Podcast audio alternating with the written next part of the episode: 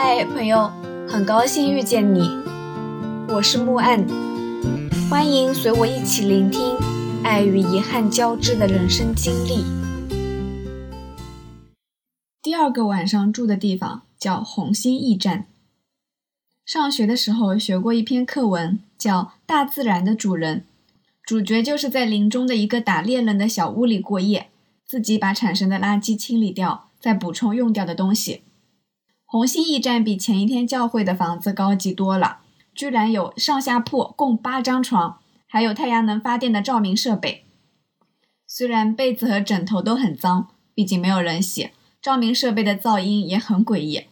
不过，对于临时在这里过夜的人来说，特别是如果真的是山穷水尽的时候，这里简直就是天堂。好了，现在是奇奇怪怪事件的时间。请注意这个游客须知的第三条：女士尤其注意自己的卫生用品，请在用完后焚烧或埋好，生地埋好或带走，以免给当地牧场牧民的牲口造成损害损失。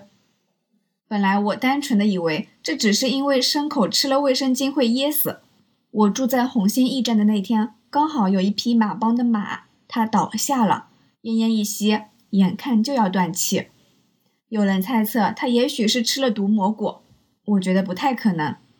向导阿洛面色为难地找到领队，跟他叭叭叭地说了半天，结果领队的表情更加为难。作为一个热爱八卦的人，只听了只言片语，比没听着还难受。于是我过去打听了一下，据说，据说这匹马是吃了被生理期女人淋过的草，就这样了，而且。真的会死，我感到非常不解，怎么就知道的这是跟生理期的女人有关呢？如果是吃了人类的粪便，那男女都有可能携带寄生虫或者微生物，怎么就一定是女性了？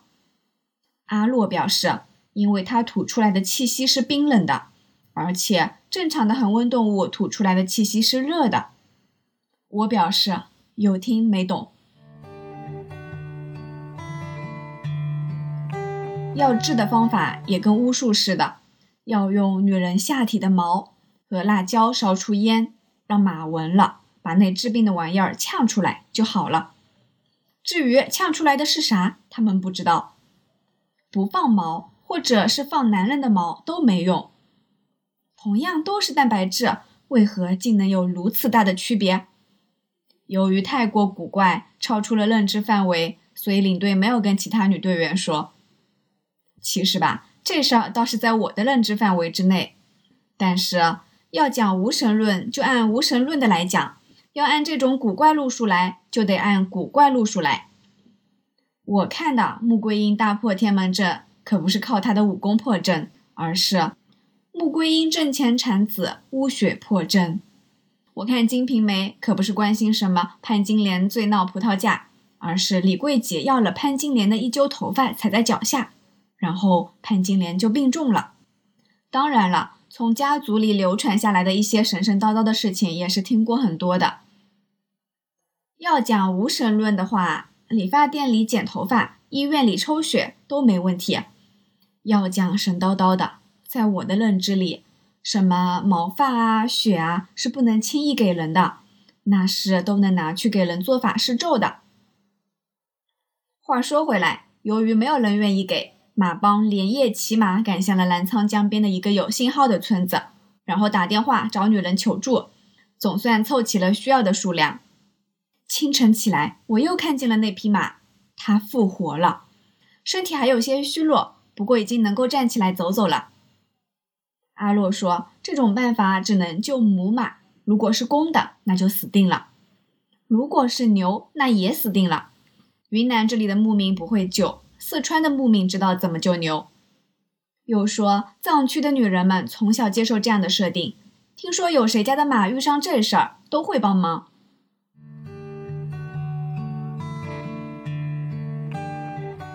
还讲了一个以前的故事：高黎贡山修公路的时候，运材料的马帮遇上了这种事。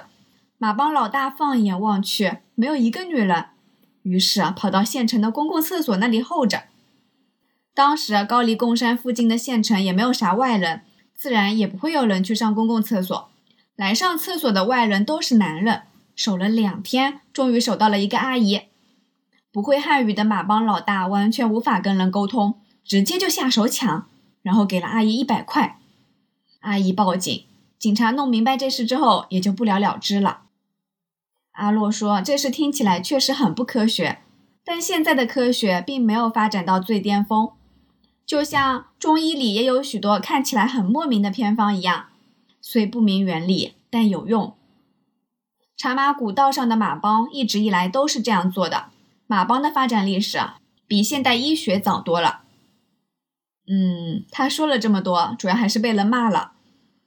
我们昨晚住的木屋一开始没有那么多柴。是牧民给了我们一些，然后才生火做饭，结果却没有人愿意帮忙救那匹马。幸好确定那匹马生病的原因不是我们当中的谁造成的，而是山上采药的女人，不然大概不是骂一骂就能完事的吧。说起马，又说起山里的怪事，比如曾有小孩子在山里失踪了三天，被救后神志昏沉。只记得有一只老虎喂他吃蚂蚁，又比如有人在山中遇到了一只是人又像猴的东西，紧追不放，好不容易才摆脱。从那之后，此人再不敢走这条路。走着走着，看到前方一棵大树，在树干约两人高的地方嵌着一块玻璃，玻璃中有神像，在网上刻着十字架，据说是用来祈福辟邪的。嗯，我还是不太明白，为什么国产的山精水怪会被上帝的力量管着呢？第三天的日子分外轻松，全是下坡。我对周围的植物产生了极大的兴趣，比如有一种红红的，学名不知，据说是菊科的东西，当地发言是咻咻，味道酸甜，使子头晕，可治胆囊炎。当人类看到一排排的电线杆时，眼睛瞬间亮了，纷纷掏出手机。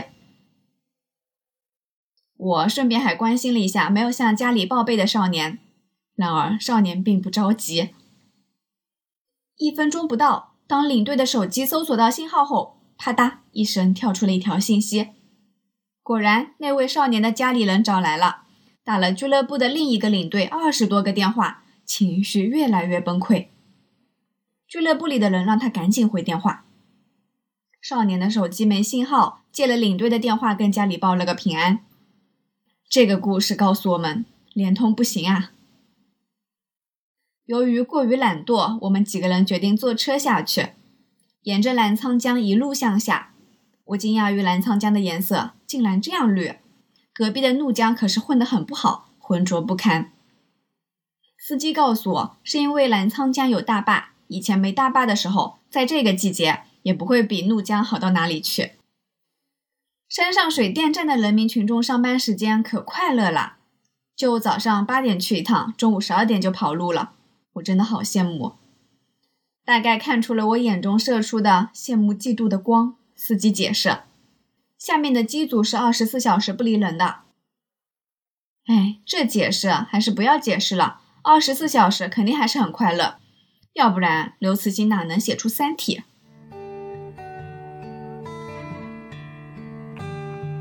快就到了次中，这里葡萄酒很有名，是当年法国传教士带来的。传教士怎么什么都管？我们没有赶上次中那位法国调酒师的酒庄，喝了另外一家的善酒的乔治欧巴表示不太行，其滋味不够醇厚，不似云南的骄阳所蕴之物。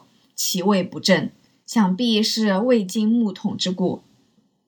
对于我这种只喜欢喝没有酒味的人，啥也没感受到。唯有贵腐酒和冰酒才是我喜欢的。夜宿飞来寺，等着次日看日照金山。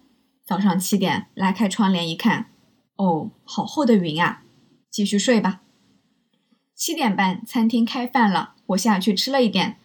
等着不死心的人民群众回来的话，菜可能就不够了。吃饱喝足出来，无意间抬头，只见朝阳的光斑正落在翠岭的山岭上，山坳和云层间有一道彩虹相连。不见日照金山，但能见着彩虹也不算亏。在我们准备上车的时候，卡瓦伯格总算露了半边脸。一路向着丽江而去，在虎跳峡的时候，之前我也说过，那里简直是前不着村后不着店的，想用滴滴打车那是想都别想。所以餐厅老板让我们等班车，可是啊这种过路班车全靠命，非常没有安全感。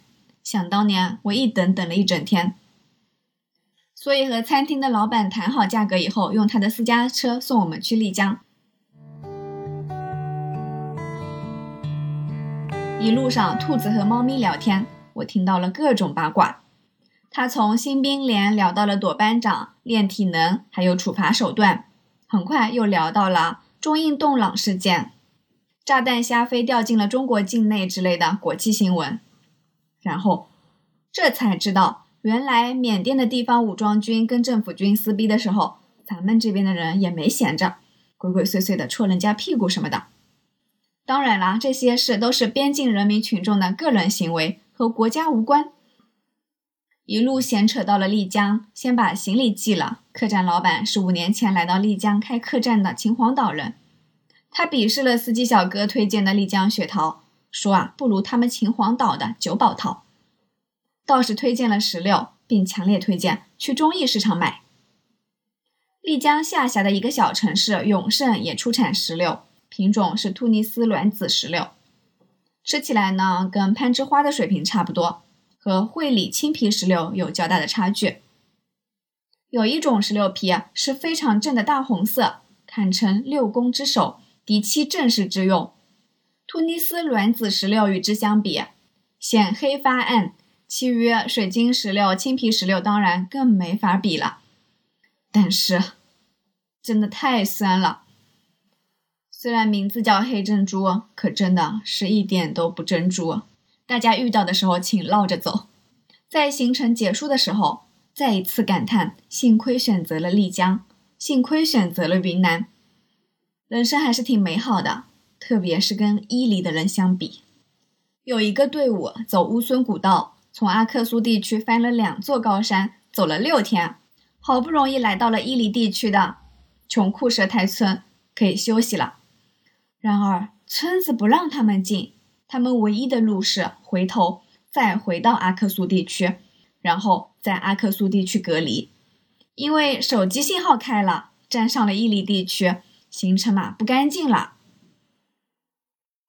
国庆就这样结束了，收拾上班赚钱，等待下一次出发。感谢收听，希望这个播客能陪你度过每一段孤独的旅程，彼此温暖，彼此治愈。希望来到这里的你可以放下一天的疲惫，尽享这人间好时节。也欢迎大家转发、订阅、赞赏、支持，我们下期见。